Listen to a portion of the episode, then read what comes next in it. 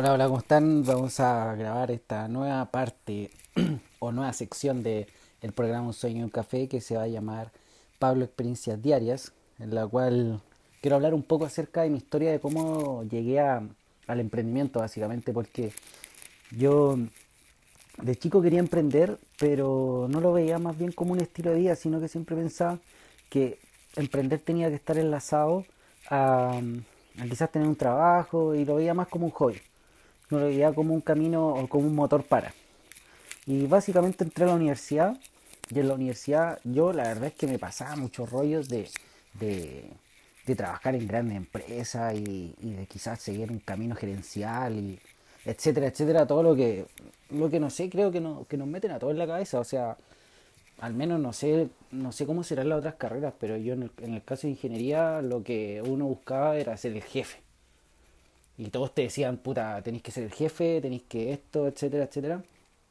Y la verdad es que eh, ese, ese concepto se va desvaneciendo con respecto a te va eh, enfrentando a la realidad. Porque básicamente nosotros estábamos en ingeniería y yo estoy en ingeniería civil metalúrgica y en ese, en ese tiempo, todo el rato, eh, se salían las noticias, las carreras con mayor empleabilidad son ingeniería civil en minas, ingeniería civil metalúrgica y geología. Entonces estábamos todos metidos en esa onda, en ese rollo donde salía eso en las noticias todos los domingos, entonces el lunes llegábamos hablando, saliendo de la carrera, nos vamos a forrar, no vamos a tener ni siquiera que lanzar un currículum, van a venir a buscarnos, etc. El tema es que esa idea y esa concepción generó mucha frustración en en todo el ambiente universitario porque hasta el día de hoy eh, probablemente existan compañeros o personas que, hayan estudiado esas carreras que, están todavía en búsqueda de poder lograr obtener esos trabajos que, que en su momento pensaron que iban a tener. Y la verdad es que en mi caso, yo agradezco haber tenido las experiencias que tuve, que les voy a pasar a contar ahora, que básicamente me hicieron darme cuenta que que no iba, no iba por ese lado mi camino. Entonces, en ese, en ese contexto, eh, básicamente lo que, lo que hice que fue cuando terminé la universidad, cuando terminé la universidad estaba tan metido en el, en el concepto de tengo que conseguir esa pega, tengo que conseguir esa pega, tengo que conseguir esa pega, que lo que hice fue mandar 200 correos a todos los gerentes de todas las grandes empresas mineras de Chile, ya sea la gran minería del cobre o la minería eh, no metálica, y nadie me contestó, nadie me pescó, nadie me dio ni siquiera una entrevista. Y yo, de hecho, que era súper insistente, les decía, no sé si la, la, minera está en La Serena, yo les decía, vivo en La Serena. Si la minera está, no sé, les decía, básicamente yo quería que ellos escucharan todo lo que necesitaban escuchar para poder darme una oportunidad. Después de esos seis o siete meses que estuve mandando currículum, haciendo otros trabajos, etcétera, etcétera, nadie me pescó, no pasó nada, y dije, ya, o sea, la verdad que dije, puta, tengo que buscar otra pega que me ayude quizá a aprender un poco el, camino, o sea, porque uno básicamente lo más chistoso, de, yo lo, lo, veo con, la verdad que yo lo veo con mucho positivismo, pero lo más, lo, lo más trágico que, que, que, algunos ven, pero yo lo encuentro la verdad chistoso y hasta eh, insólito, la verdad, porque esto ya sea que estudies acá en Chile, como estudié en Harvard, vaya a salir de la universidad y no vaya a tener puta idea qué hacer. Y eso, eso dalo por hecho. O sea, no vas a tener puta idea qué hacer. O sea, no vas a saber eh, impulsar a millones de personas para que para que generen un ideal o, creen algo, etcétera, si es que no te preparas para eso. La universidad básicamente te prepara para ejecutar cosas que ya están funcionando. En el caso de mi carrera es te enseñan a ejecutar cómo las empresas mineras ya están funcionando. Tú eres básicamente un producto, lo voy a hablar súper frío, pero es como yo lo veo ahora, ¿cachai?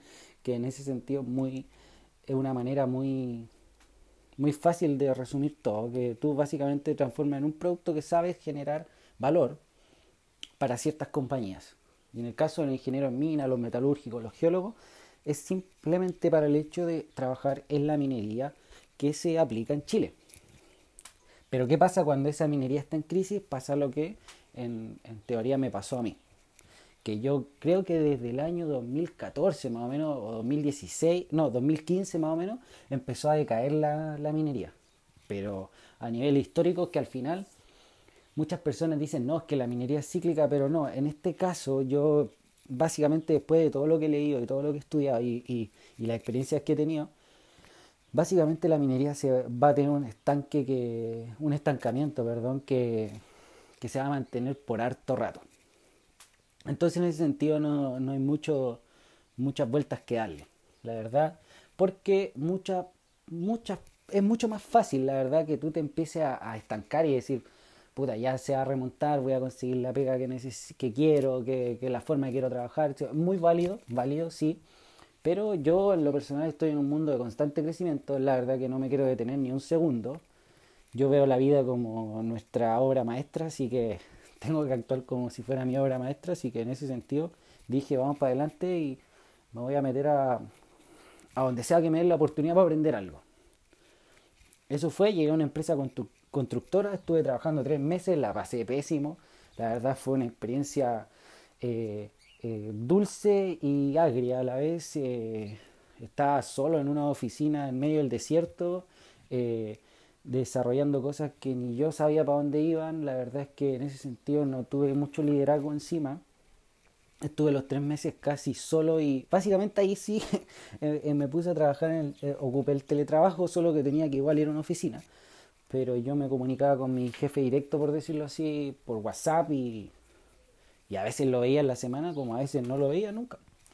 Entonces en ese sentido eh, entiendo mucho el concepto del teletrabajo y creo que, que, esa experiencia me ayudó bastante a entender cómo hay que mover las cosas ahora.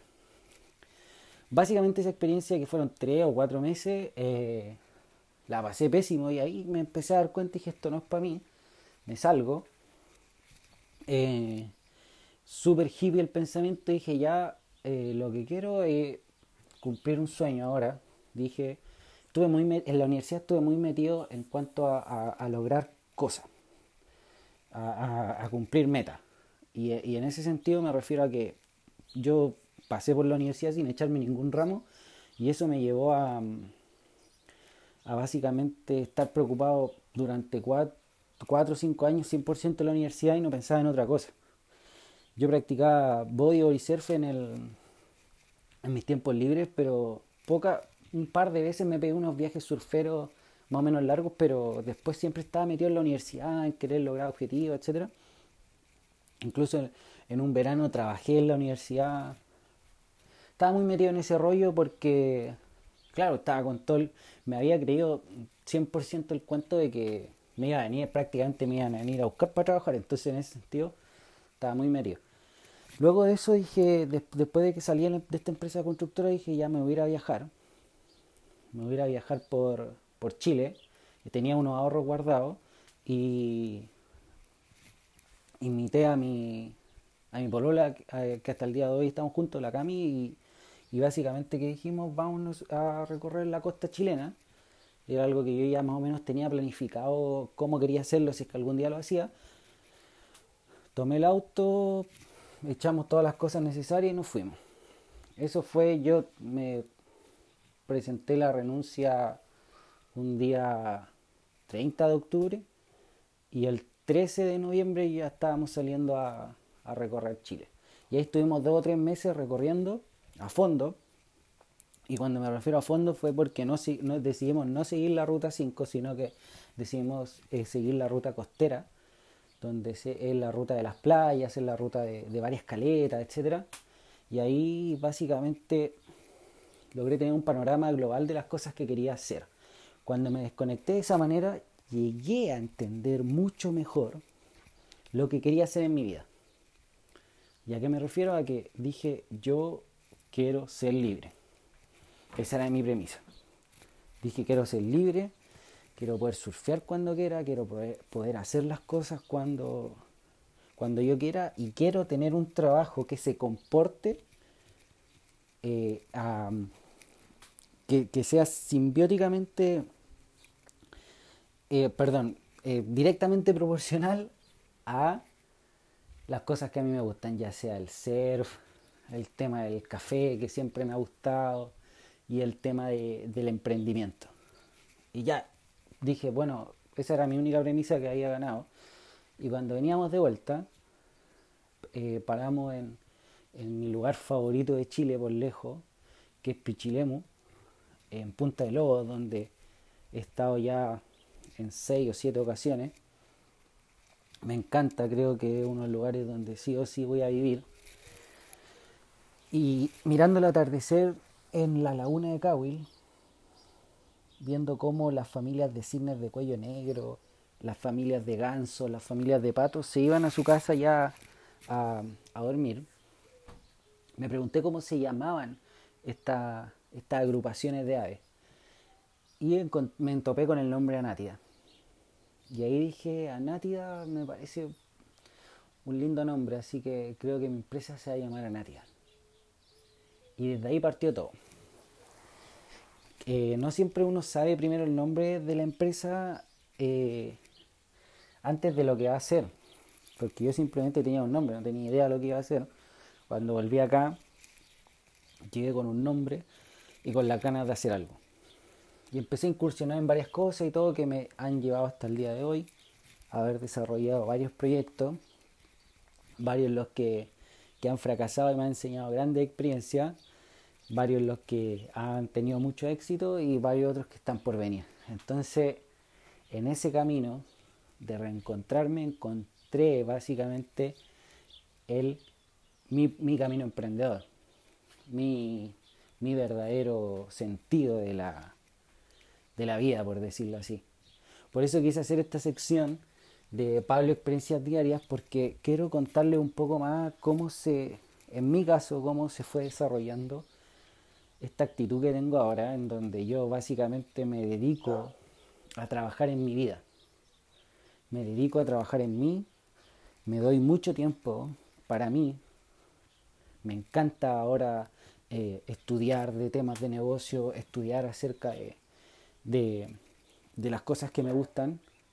Y básicamente puse tres pilares fundamentales para sostener mi vida, que en este caso son los pilares que de, la, las cosas que más me gustan hacer. Y por eso eh, salen estos mismos proyectos como el podcast. Yo si hubiera seguido mi camino como, como ingeniero o, etcétera, quizás nunca hubiera llegado a hacer un podcast porque no se me hubiera pasado por la cabeza que voy a estar hablando y contando mi historia. Pero ahora la verdad es que se ha desarrollado por completo eh, estas ganas de, compartir, de contar. Y, me encanta, la verdad, me encanta poder contar, me encanta poder hablar y, por eso decidí sacar esta sección para todos los lunes. Todos los lunes voy a estar contando una historia más de las cosas que he vivido, que algunas son insólitas, pero hoy día quería partir con cómo se desarrolló mi camino emprendedor y espero les guste mucho. Así que nos vemos el próximo lunes con una nueva sección de Pablo Experiencias Diarias y nos estamos viendo en el podcast Un Sueño y un Café. Muchas gracias. Me pueden encontrar en Instagram como Pablo Gross y pueden cualquier consulta, me la envían por ahí y vamos a estar en, contacto. Así que un gran saludo a todos y buena semana. Chau, chau.